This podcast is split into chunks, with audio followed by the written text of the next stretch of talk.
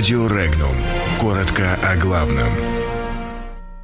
О том, как Ленин проиграл Чиполлино, а в Испании вспомнили Россию. Почему Россия не бросит Донецкую и Луганскую народные республики? Чиполлино вместо Ленина поставили на оккупированной Украиной территории Луганской Народной Республики.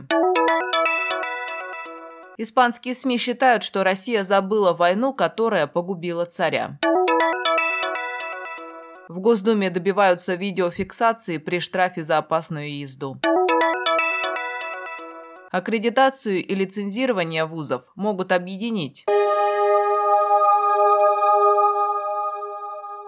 Жители Донецкой и Луганской народных республик, пришедшие на избирательные участки, показали, что хотят легитимизировать свою жизнь, считает член Совфеда России Франц Клинцевич. Он заверил, что Россия не бросит юго-восток Украины и две самопровозглашенные республики, потому что там живут русские люди, а русские русских не бросят, нравится это кому-то или нет. Напомним, канцлер Германии Ангела Меркель и президент Франции Эммануэль Макрон выступили с совместным заявлением, в котором осудили выборы, прошедшие в Донецкой и Луганской народных республиках. По их мнению, прошедшее голосование противоречит духу Минских соглашений, а также подрывает территориальную целостность и суверенитет Украины.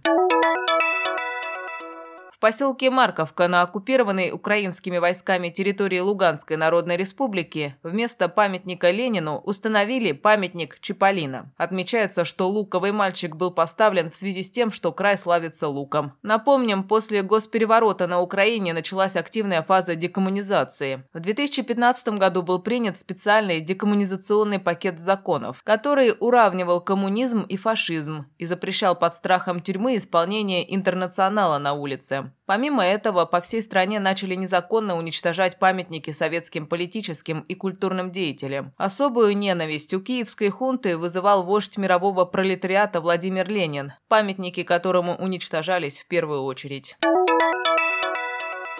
Почти половина русских ошибочно полагает, что Российская империя одержала победу в Первой мировой войне, пишет испанское издание «Эль Мунда». Россия вступила в войну в августе 1914 года, но в марте 1918 после большевистской революции, вышла из нее, заключив невыгодный сепаратный мир с Германией. Война же продолжалась до 11 ноября 1918 года. Этой дате исполнилось ровно 100 лет. И как подчеркнула испанская СМИ, в России России никто ничего не подготовил, чтобы отдать должное этому событию. Возможно, именно поэтому 49% участников опроса, проведенного в ЦИОМ, относят Российскую империю к числу победителей, и лишь треть знает о том, что она проиграла. Испанское издание также сообщило своим читателям, что Россия подошла к Первой мировой войне уже надломленной войной с Японией и революцией 1905 года.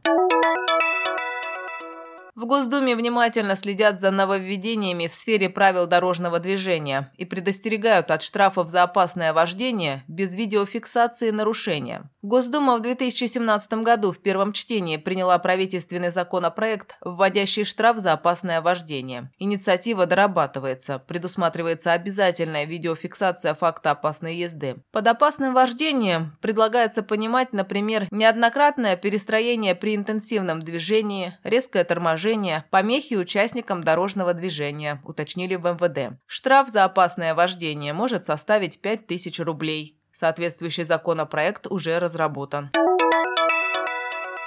Министерство науки и высшего образования предлагает объединить процедуру лицензирования и государственной аккредитации вузов. Как говорится в документе, в рамках эксперимента должны быть опробированы новые подходы к государственной регламентации образовательной деятельности, в том числе и этот. По мнению профильного министерства, новый подход в сочетании с использованием многоуровневой системы оценки качества образовательных программ позволит перейти от бинарной оценки к определению уровней качества, перейти к оценке оценки качества знаний и пересмотреть подходы к аккредитации вузов. Ранее предлагала и министр образования и науки России Ольга Васильева.